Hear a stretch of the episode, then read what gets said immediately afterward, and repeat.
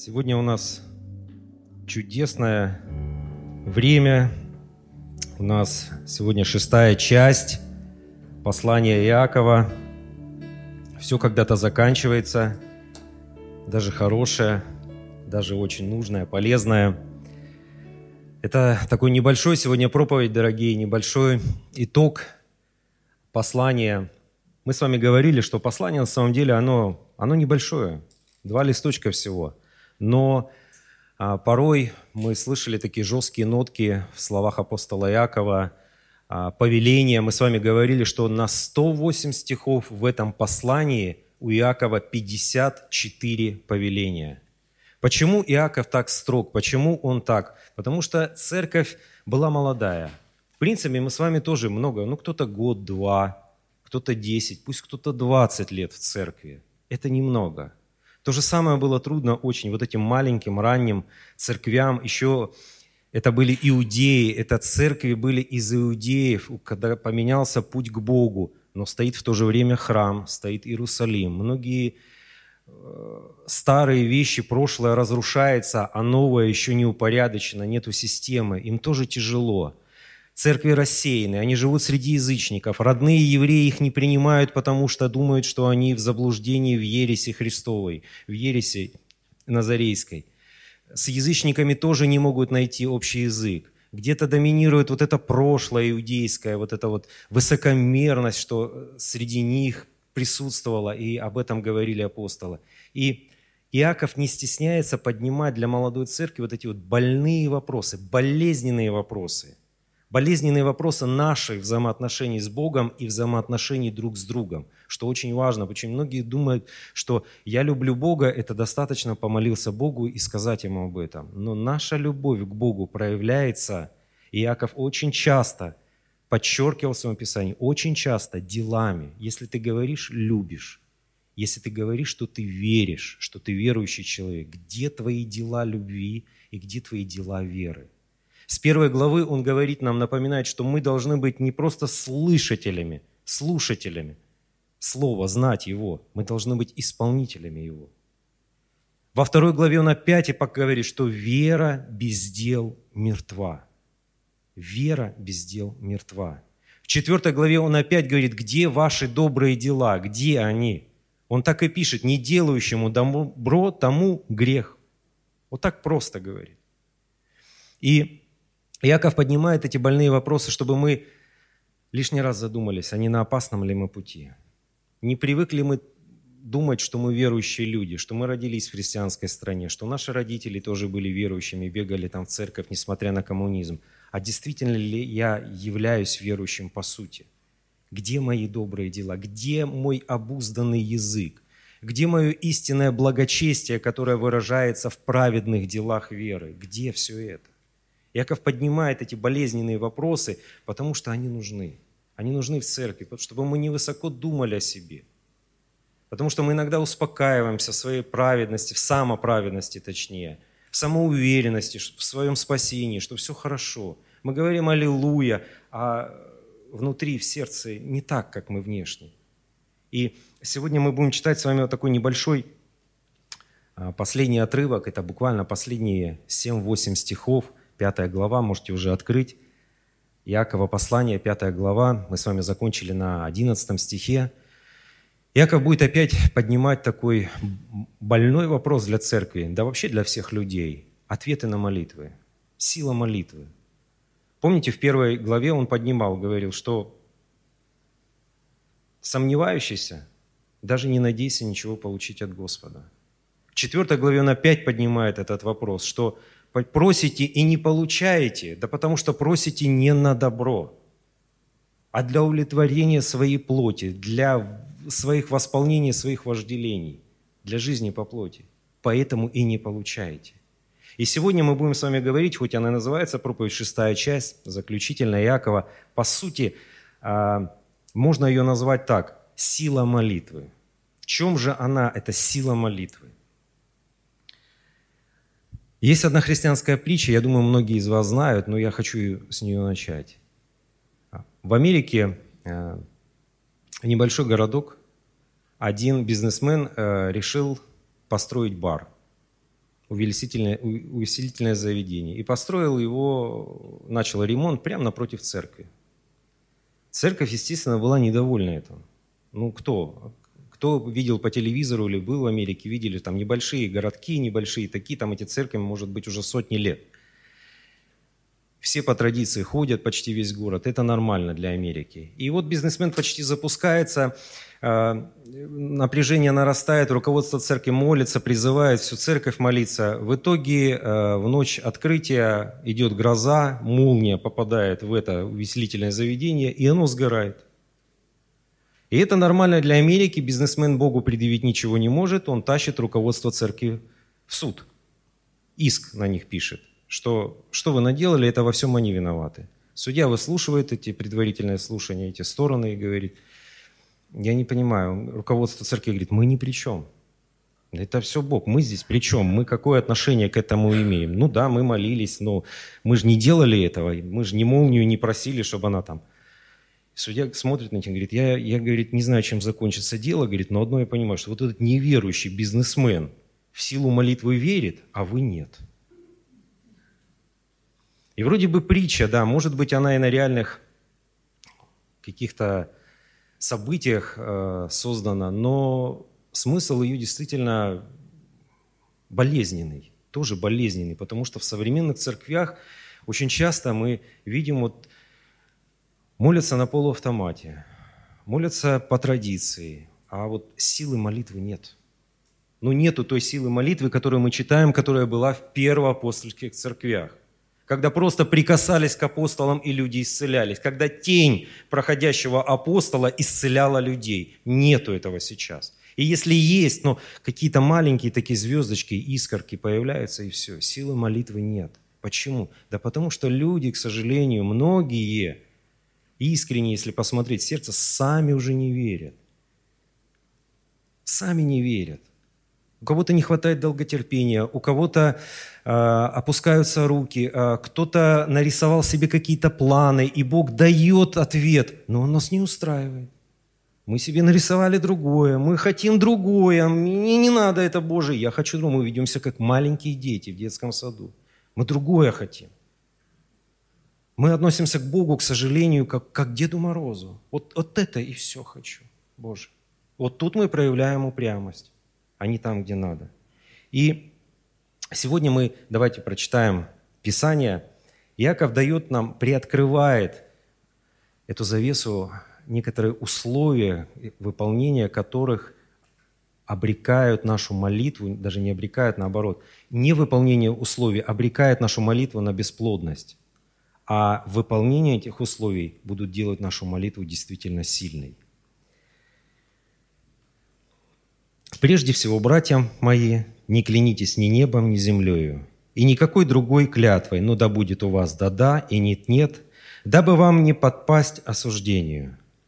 Злостраждет ли кто из вас, пусть молится, весел ли кто, пусть поет псалмы. Болен ли кто из вас, пусть призовет пресвитеров церкви и пусть помолится над ним, помазав его елеем во имя Господне и молитва веры исцелит болящего, и восставит его, восставит его Господь, и если он соделал грехи, простятся ему.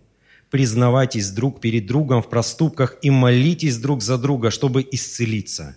Много может усиленная молитва праведного. Илия был человек, подобный нам, и молитвою помолился, чтобы не было дождя, и не было дождя на землю три года и шесть месяцев. И опять помолился, и небо дало дождь, и земля произрастала плод свой. Братья, если кто из вас уклонится от истины и обратит кто его, пусть тот знает, что обративший грешника от ложного пути его спасает душу его от смерти и покроет множество грехов. Иаков заканчивает свое послание опять об истинном братолюбии. Что такое истинное братолюбие? Если вы видите, что человек падает, если человек согрешает, не суд, не высказывание о его греховной жизни должно нами руководить, а желание спасти его душу. Понимаете, дорогие? Не наказание должно нами руководить. Не месть, не гнев, не эмоции, не то, что он позорит церковь, а протягивать к нему руки. Вот в этом и есть истинное братолюбие. Вытягивать людей, помогать их затянуть назад в лодку ко Христу, как из этого бушующего океана мира. Вот в этом и есть истинное братолюбие. Итак, 12 стих. Прежде всего, братья мои, не клянитесь ни небом, ни землей, да будет у вас да-да или нет-нет. Уникальность этого послания мы с вами не один раз подчеркивали в том, что оно полностью построено на Нагорной проповеди Иисуса Христа. И кто помнит, откуда это место? Да-да и нет-нет, а что сверх того от лукавого. Нагорная проповедь Иисуса Христа. Суть Евангелия. 20 ссылок в этом небольшом на два листа послании.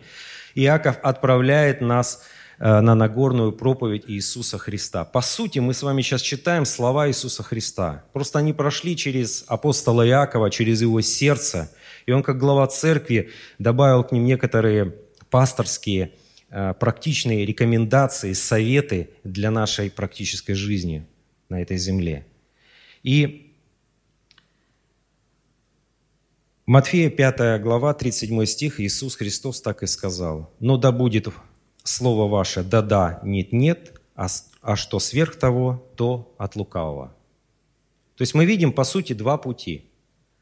Один прямой, но там должно быть да-да, нет-нет, и второй путь компромиссов, всяких отговорок, это от лукавого. Обратите внимание, когда Бог давал обещания своему народу, у него не было никогда, скорее всего, может быть, придете туда, я постараюсь для вас сделать. Мы не найдем таких слов. У Бога твердое «да» или твердое «нет». Дорогие, и такие должны быть мы.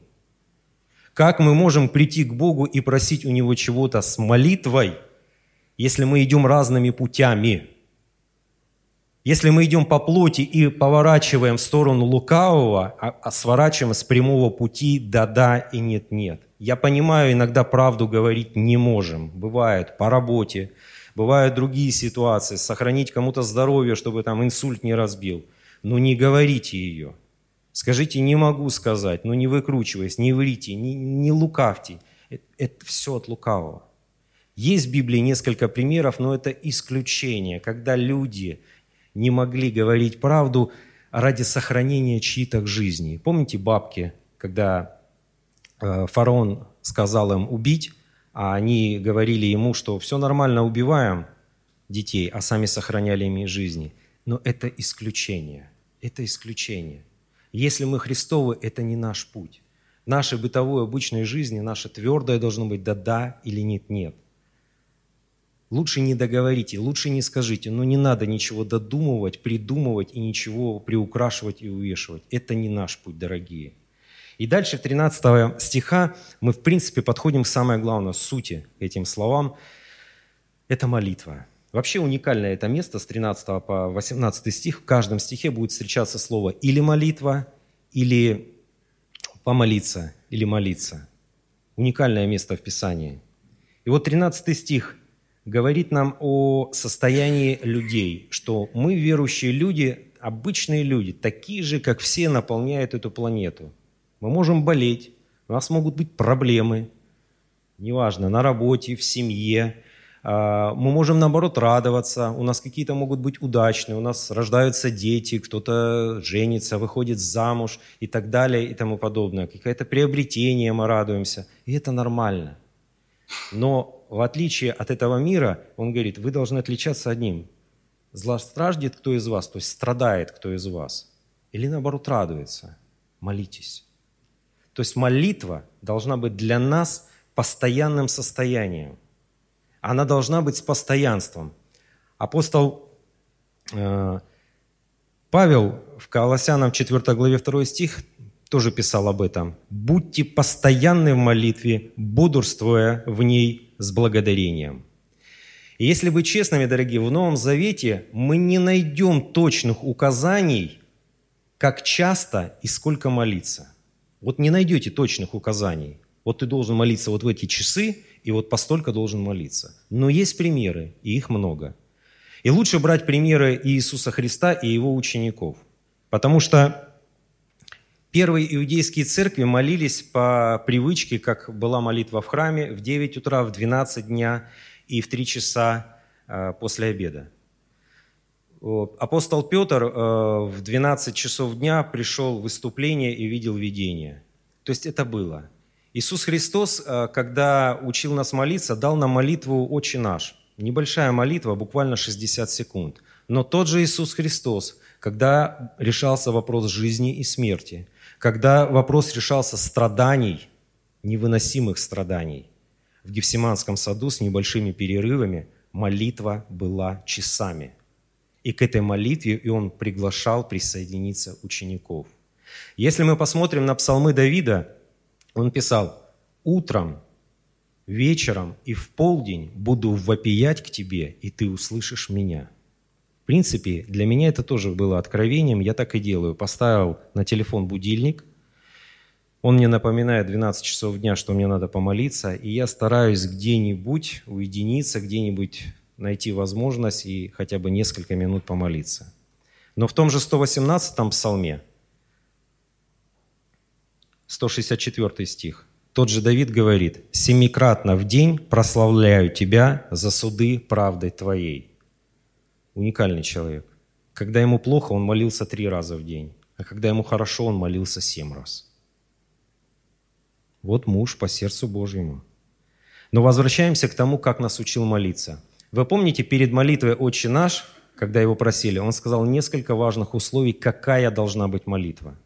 Какая должна быть молитва? Многие молятся и знают наизусть «Отче наш», но забывают о том, как мы должны приходить к Богу. Иисус, помните, сказал, чтобы мы не были как фарисеи, чтобы наша молитва не была вот этой традицией, обрядом, какой-то привычкой, чтобы она была не лицемерна ни в коем случае – что он говорит, лучше в тайную комнату уйди, но она должна быть искренней, из, от души должна идти. Пусть ее лучше никто не видит, но это твои, твои должны быть отношения, это твой разговор с Богом, с твоим небесным Отцом должен быть. И также он говорил, что будьте немногословны, как язычники. В современном мире, может, кто-то видел, это, знаете, напоминало, как шаманские напевы. Берут два-три слова и гоняют их по кругу часами, и думают, что ну, мы смотрим на это, думаем, да что они там? Но на самом деле для многих людей, которые не разбираются в этих духовных законах, дорогие, бесы умело этим пользуются. Они так подводят эту ситуацию, да, они будущего не знают, потому что они ангелы уже отпадшие, они уже ангелы не Божьи. Они не могут через Бога, ангел, которым передает своим благовествовать, нести будущее. Они не знают будущего, но они так умело подбирают факты, так умело подгоняют э, сомнения или наоборот совпадения, и люди начинают верить. Люди начинают верить, что какой-то вот там гадание, какой-то вот этот обряд, какая-то там э, очередное языческое наследие там с Древней Руси что-то помогает. И плавненько, плавненько, плавненько так под видом православия или чего-нибудь уводят людей от Христа. Уводят народные приметы или еще какая-нибудь глупость и уводят. Бесы умело этим пользуются. Дьявол, он отец лжи. И он умело этим пользуется, дорогие. Поэтому молитесь без лицемерия. Лучше пусть этого никто не видит. Не надо вот этой пафосной показухи. Это наш разговор с нашим Отцом. И дальше, с 14 стиха, идет, в принципе, сама суть. «Болен кто из вас, пусть призовет пресвитеров церкви, и пусть подмолят, помолятся над ним, помазав его илеем во имя Господне». Здесь Иаков упоминает и слово «церковь». Если во второй главе, когда он говорит «богатый человек», помните, да, входит в собрание, там стоит слово «синагоя», ну, синагога, то здесь конкретно новозаветнее слово «церковь». Здесь пресвитера или пастора – это конкретно новозаветние служителя. И дальше идет э, действие помазания елеем. Дорогие, иногда неправильное отношение к этому действию ставит между нами и вот исцелением, каким-то чудом, ответом на молитву просто преграду. Потому что помазание елеем – это священное действие. Священное действие. И делает его пресвитер рукоположенный священнослужитель. И если я неправильно имею отношение к священнослужителю, я просто выстраиваю стену, я просто не даю работать этому священнодействию в своей жизни. Есть яркий пример, который есть э, в Евангелии от Марка, 6 глава. Помните, Иисус написано, не мог сделать никакого чуда. Не мог. Он пришел в родной город, и люди смотрят на него и не понимают, что он помазанник. Он говорит, да он же плотник, и сын плотника, и сестры, братья его среди нас.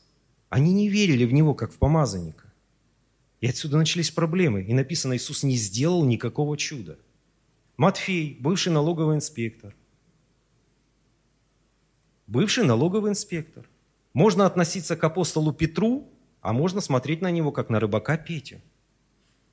Это серьезно, я вам говорю. Я очень много видел случаев, когда люди притыкаются, не воспринимают пасторов, не воспринимают пресвитеров, служителей серьезно, вспоминая какое-то их прошлое, не понимая, что они сами себе закрывают доступ благословением в свою жизнь, своим неправильным предвзятым отношением, своими вот этими воспоминаниями. Которые...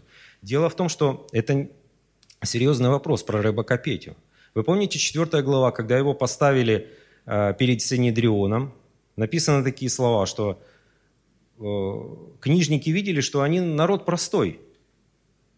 Простой, не, не, не умный. Есть чудо, есть человек, который бегает, прыгает, славит Бога, что он всю жизнь от рождения написано был хромой, сидел у ворот храма. А они, они смотрят на него, как на рыбака Петю. Там написано слово, кстати, в оригинале. Простые люди – это у нас простые. А в оригинале стоит слово «идиотис». Переводить не надо.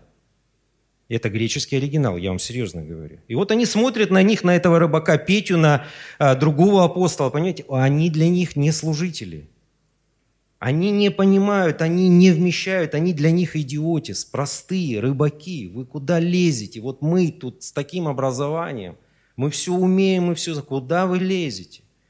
А они во имя Иисуса Христа налево и направо исцеляют, благословляют. Петр воскрешает. Они не понимают. Поэтому, дорогие, не позволяйте никогда вот в прошлом, если вы знали какого-то служителя, если вы вместе ходили в церковь, кого-то поставили, рукоположили, а вас нет, не позволяйте этому влиять и лишать себя благословения. Потому что есть пример в Писании, когда а, к одной семье, помните такой старый Илия, первосвященник, негодный человек, а его дети, по крайней мере, написано о них негодные. Они были священником, но написано, Бога не знали вообще. Ну не знали они Бога. Они насиловали женщину храма, они э, не жили на зарплату священника, которую должны были. Они вытягивали из котла, хотели там себе взять мясо, отнимали у людей. То есть отвращали людей даже жертвовать, приносить жертву. Безобразно себя вели. Или это попускал, так чуть-чуть скажет, ну, ребята, ну, давайте жить дружно, ну, что-то вот, как из мультики, понимаете, ну, погоди, ну, так не пойдет. Потом пришел Божий человек и сказал, будет суд над твоим домом и отнимется. И было действительно наказание, очень серьезное наказание за то, что они делали, за эти злодеяния. Все молодые люди умирали. Никто не достигал старости, и у них отнято было у их семьи право быть первосвященниками. Но тем не менее, тот же Илия, не пользующийся авторитетом в народе, когда пришла Анна молиться и говорит свою нужду, и он ей отвечает – иди, будет тебе от Бога. И она рождает на следующий год величайшего человека Самуила. Поэтому хороший или плохой, он рукоп... сейчас он рукоположенный священник. Молитесь за него, а Бог с ним разберется. Или он его исправит, или он разрушит его служение или его жизнь. А вы молитесь за него.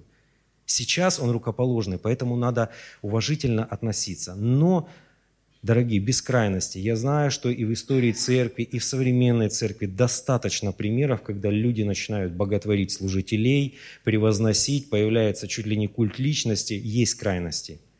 Поэтому тоже будьте с этим аккуратны. Никого превозносить не надо, но тем не менее не забывать, что священнослужитель, который выполняет помазание Илеем, это священное действие, помазанник рукоположенный, поставленный на это дело в церкви. Аминь. и закрыли эту тему. Второе условие. Молитва веры исцелит болящего, и восставит его Господь, и если он соделал грехи, простятся ему. В первой же главе Иаков тот же поднимает, в шестом стихе он говорит, что молиться надо с верой. Что если ты молишься без веры, сомнение одолевает, но если Господь не поможет, пойду сделаю так, если это все, это бесполезно. В, 13 главе, в 11 главе, 6 стихе апостол Павел написал такие замечательные слова. «А без веры угодить Богу невозможно, ибо надобно, чтобы приходящий к Богу веровал, что Он есть, и ищущим Его воздает». Я еще раз хочу повторить последние слова. «Ищущим Его воздает».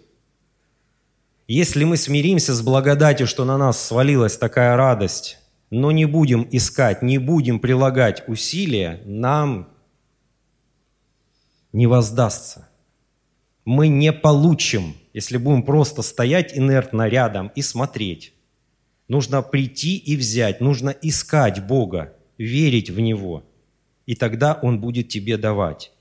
И дело в том, что иногда думают, ну вот обязательное рукоположение, надо обязательно, чтобы вот прикоснулись ко мне, за меня помолились, дорогие. Иисус, помните, Корнилий Сотник, он просто сказал – Вера твоя исцелила его. Он даже не заходил в дом, он даже не прикасался к этому. Вера не слуги, а сотника исцелила слугу. То же самое было с царедворцем. Вы помните, когда он пришел за сына своего просить? Шел назад, прибегают к нему слуги и говорят, сын твой здоров.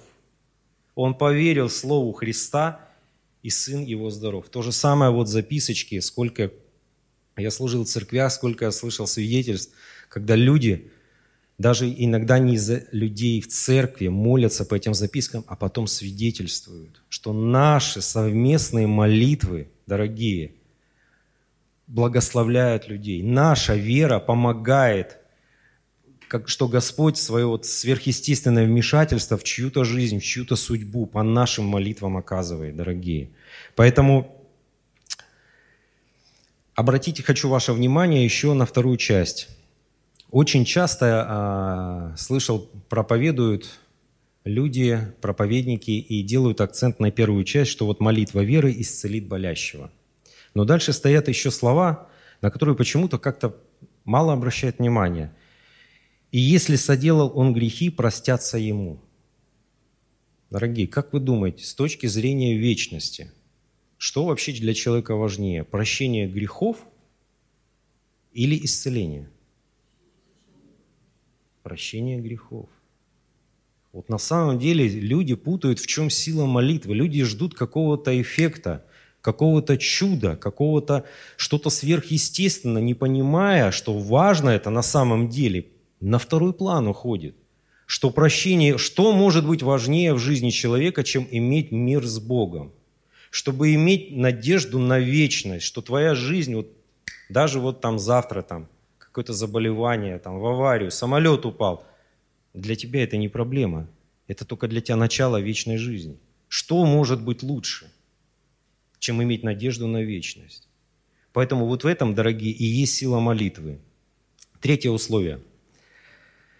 Признавайтесь друг перед другом и в проступках, и молитесь друг за друга, чтобы исцелиться. Признавайтесь друг перед другом. Дорогие, вот наше неисповедание тоже выстраивает стены. Выстраивает стены между нами и Богом, и через эти стены не могут пробиться молитвы. Выстраивает стены и с другими людьми. Мы иногда думаем, э, что ну, я помолился, Бог меня простил. Это легче всего. Пошел в тайную комнату, упал на колени, помолился, поплакал, сокрушаешься – Э, Господи, прости, что я там э, накричал на жену, там э, избивал детей, там обидел Ашота, обидел Лену, обидел Сережу, обидел... Прости меня, Господь. Все. И он вышел, и ему так хорошо. Но потом он встречается в церкви опять с женой, с детьми, с Ашотом, с Леной, с Сережей. Вопрос-то не решен. Стены-то понаставлены. И через сквозь эти стены молитва наша не проходит. Никак. Силы молитвы нет. Поэтому, дорогие, узлы надо развязывать. И Если написано, вот исповедуйтесь, признавайтесь, в оригинале исповедуйтесь слово стоит, признавайтесь друг перед другом. Это значит, мы должны просить, просить прощения. Мы должны просить прощения. И если вторая сторона, очень важно, я хочу вам вещи сказать, потому что многие на это закрывают глаза. Если к вам подходят и просят прощения, и вам показалось, что вот не так он попросил прощения, нету того раскаяния, которое бы вы хотели увидеть, делайте свою часть. По одной простой причине, что написано, Иисус Христос в той же Нагорной проповеди сказал такие слова, что если не будете прощать людям согрешений ваших, то Отец Небесный не простит вас. Все очень просто. Если вы не будете прощать людей, Бог не простит вас. Искренен он, неискренен, будет с ним, как по другому месту Писания написано во втором царстве. С милостивым ты поступаешь милостиво, с честным честно, а с лукавым по лукавству его, а с искренним ты искренен. То есть вы делаете свою часть, вы простите человека, если перед вами пришел человек и просит прощения, вы его простите, а Бог будет с ним дальше сам разбираться. И молитесь друг за друга. Когда у нас нет вот этих уже стен, когда у нас развязаны все вот эти узлы, когда ничто не мешает и никто не мешает вот этой вот совместной молитве, вот тогда действительно может прийти чудо в нашу жизнь. Вот тогда действительно эта молитва будет иметь силу. Когда действительно между нами есть... Вы знаете же такое состояние, да, когда вот, вот легко на сердце. Вот легко на сердце, когда вот ты покаялся перед человеком, когда ты простил, и тебе легко. Нету никаких барьеров, тебе легко, ты вот ты прямо аж чувствуешь, как эти слова прямо в небо входят. Бывают такие состояния. И этим надо дорожить, дорогие. И пятое условие. Многое может усиленная молитва праведного. Вот пять слов, и как много в них включено. Многое может усиленная молитва праведного. Дорогие, многие делают акцент на слове «усиленная». Я же хочу вас, чтобы вы всегда обращали внимание на последнее слово «праведника». Праведника.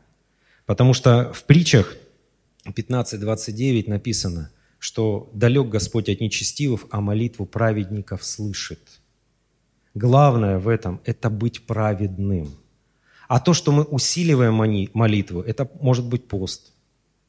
Прекрасная прекрасный инструмент усиливать молитву пост. Более того, мы с вами сейчас читали, чем мы можем усилить молитву. Вот, выше, мы только что с вами читали. Это молитва с верой. Это исповедание, искреннее отношение друг к другу, совместная молитва. Не просто ж так Иисус, когда было ему плохо, звал учеников, еще таких душевных, еще таких людей, которые убегут от Него, предадут и через несколько часов Его. Петр трижды это сделает. Он не просто так их звал присоединитесь ко мне в молитве, пободрствуйте со мной хотя бы час, но не просто так. Потому что многое может усиленная молитва, представьте, когда это собрание праведников. Поэтому, когда наладится вот это, пройдет этот вирус и будут молитвенные, если вы хотите, у вас застоялось служение, у вас какие-то застоявшиеся проблемы, э, трудности, переживания, бегите на молитвенное слово, бегите. Мы сами вот стоим рядом с этим благословением и не перешагиваем эту черту, на усталость списываем или еще на другие вещи какие-то. Некогда мне. Мы сами отказываемся порой своим бездействием от тех благословений, от той полноты благословений, которая нам предназначена Богом. И у нас сегодня еще вторая часть служения. Хочу подвести выводы, дорогие. 12 стих мы с вами говорили, чтобы мы были искренне с Богом и с людьми. Да-да или нет-нет, что сверх того, то от лукавого. У Бога нету, как мы с вами говорили, скорее всего, может быть, возможно, никаких вот таких компромиссных, ни о чемных слов, на которые можно все списать потом, нету. У Бога или да, или нет. И Писание нас четко призывает быть такими же. Все. Не надо ни налево, ни направо. Быть такими же. У нас должно быть твердое «да» или «нет». 13 стих. Мы с вами говорили о постоянстве в молитве. Что постоянство в молитве нас не только сохраняет от зла, но и учит благодарности. что это действительно Богу... Мы вспоминали с вами Давида, что когда ему было хорошо, он молился семь раз. Вот здесь вот стих, э, глагол стоит, поет псалмы. Здесь псало, греческий глагол, означает как раз вот э, восхвалять Бога, петь Ему славу. Семь раз в день он это делал. 14-15 стих – мы с вами говорили, что речь идет не только об исцелении, что самое главное, конечно же, это исповедание наших грехов. Самое главное – это сила молитвы, это в прощении грехов, это иметь мир с Богом. Вы помните, Иисус Христос в Нагорной проповеди что сказал? «Ищите прежде Царствие Божие, остальное все приложится». Когда мы ищем Бога, и когда Он центр нашей жизни, все остальное будет прилагаться. Будет Бог восполнять и наши нужды, и восстанавливать здоровье – и финансовые переживания у кого были, все будет восполняться. И также мы с вами поднимали вопрос, чтобы у нас было правильное отношение как к священнослужению, этому помазанию, и как к священнослужителю, который это делает, чтобы не было никакой предвзятости. 16 стих учит нас братолюбию и участвовать в жизни. Он так и пишет. Молитесь друг за друга, чтобы мы участвовали, мы были частью друг для друга, чтобы в этом и было истинное братолюбие. 17-18 стих Иаков показывает нам, что Илия был такой же человек, подобен нам, рожденный от мужчины и женщины. Он не был сверхъестественно рожден, как Иисус Христос. Он был такой же, как мы. И Иисус Христос здесь на земле за три года своего служения на земле, совершил чудес в два раза больше, чем совершили за полторы тысячи лет во всей истории израильского народа. Дорогие, Иисус Христос, Писание нам четко говорит, вчера, сегодня и вовеки тот же. Молиться с постоянством, уповать на Его волю, быть честными в отношениях с людьми, быть честными в отношениях с Богом, и Бог будет отвечать на наши молитвы.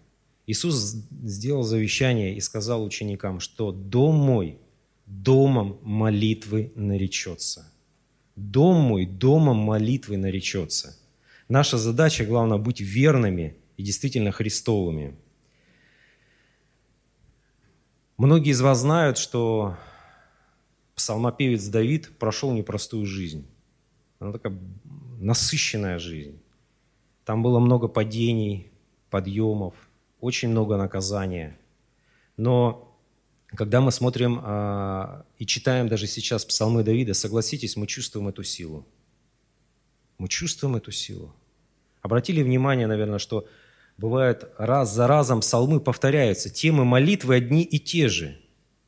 То есть а, мы даже не знаем точно, вот его молитвы у Давида, у такого святого помазанника, а, приближали ли э, вот, Божьи ответы на основании Уполит, мы не знаем точно. Но то, что Давид был постоянен в молитвах, и когда ему было плохо молился, и когда ему хорошо еще больше от этого молился, то, что они Давида делали искреннее, чище и ближе к Богу, это однозначно да, это точно. И это для нас пример, дорогие.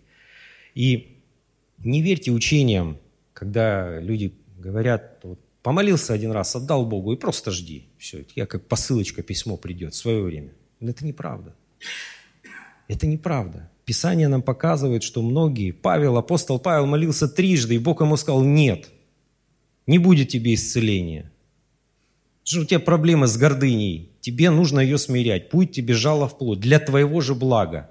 Это мы не хотим понимать, не хотим вмещать. Ну как же так? Чтобы мне стать лучше, мне можно, может Бог допустить, чтобы мне стало хуже.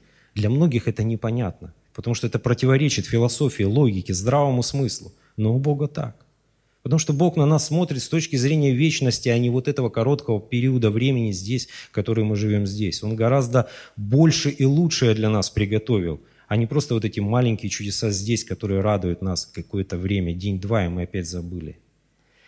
И я вам больше скажу. Вы помните ситуацию, когда к Давиду пришел Нафан? Ну все. Нафан принес Божий суд. Весь Давиду Божий суд.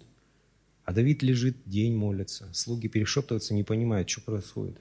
Что, зачем он это делает? Ну пришел же Нафан и сказал, все, сын умрет. Вот он уже заболел, вот сейчас умрет. Вопрос вот времени.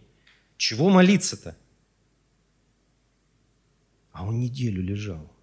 Неделю лежал. И молился, и плакал. Почему? Потому что им руководила надежда, потому что он верил до последнего, что Бог может помиловать. Вы помните пророк Иона? Негодный пророк Иона убегал от Бога, не хотел выполнять. Почему? Он потом в сердцах сказал Богу, Господь, ну я же знаю, какой ты. Ты человеколюбивый, ты миз, многомилостивый, ты же, они помолятся, и ты их простишь. Вот этих язычников, негодных людей, и ты их простишь. Почему? Да потому что Божьи люди знали силу молитвы, какую она имеет силу. Они знали и пытались это передать нам. Более того, есть неоднократные подтверждения в Писании, что когда люди молились, их молитвы меняли Божье решение. Бог менял решение на отдельные личности и даже на историю израильского народа по ходатайственным молитвам того же Моисея. Менял свое же решение. Поэтому молитесь, дорогие, с надеждой. Молитесь. Бог действительно многомилостивый. И ничего не мешает у нас. Мы сейчас проведем служение, вечерю. Ничто нам не мешает после собрания остаться. Есть пресвитеры, есть елей. Мы можем также у кого-то проблемы помазать. Если кто-то хочет прощения грехов, не может избавиться от какого-то греха, он его опутал и не может разорвать этот круг. Если кто-то исцеление кому-то надо, оставайтесь. Не убегайте от своих благословений, пожалуйста, дорогие. И мы с вами не раз говорили, почему Яков так бывает жестким в своем послании, почему такое послание, ну, очень много назиданий, порой такими жесткими словами. Когда апостол Павел призывал Коринфскую церковь и показывал недостатки, как они делают вечерю Господню, проводят, он сказал э, такие слова. Это 11 глава 1 Коринфянам. «Ибо кто ест и пьет недостойно, тот ест и пьет осуждение себе, не рассуждая о теле Господнем. Оттого многие из вас немощны, больны и немало умирают. Ибо если бы мы судили себя сами, то не были бы судимы. Будучи же судимы, наказываемся от Господа, чтобы не быть осужденными с этим миром. Дорогие, между наказанием – и судом от Бога есть еще очень маленькая такая. Судили себя сами. Вот поэтому служителя, пастора вынуждены иногда быть жесткими. Апостолы вынуждены были иногда быть жесткими для нашего же блага, чтобы мы судили себя сами – чтобы мы искренне смотрели на свои недостатки, понимали, что с чем надо бороться, как надо бороться, не закрывали на эти глаза, не искали мы этому оправдания, а действительно боролись с этим. Поэтому, дорогие, сейчас мы будем приступать к вечере. В принципе, если вы крещены, даже если вы с другой церкви, нет, на вас нет церковного взыскания, нет греха, запинающего вас, в вас Христа, вы можете приступать к этой святыне и вместе с телом Господним принимать вечерю. Но если у вас есть какая-то проблема, если вы находитесь на церковном взыскании, если вы не крещены, если вы недавно только в церкви, лучше воздержитесь. Лучше воздержитесь, потому что это действительно святыня, которой нужно прикасаться осознанно, с пониманием, что мы причащаемся и погружаемся в тело Христа, становимся Его частью. Аминь, дорогие. Давайте встанем, давайте помолимся, приготовим наши сердца для этой святыни. Господь милосердный, мы сейчас предстоим перед Тобой, Боже. Ты знаешь нас гораздо лучше, Господи, даже больше, чем мы сами себя знаем, Господи. Все волосы на нашей голове сочтены, написаны в Слове Твоем, Боже. Ты знаешь все наши мысли, мы еще не успели слово произнести, а Ты уже знаешь все наши мысли, Господи.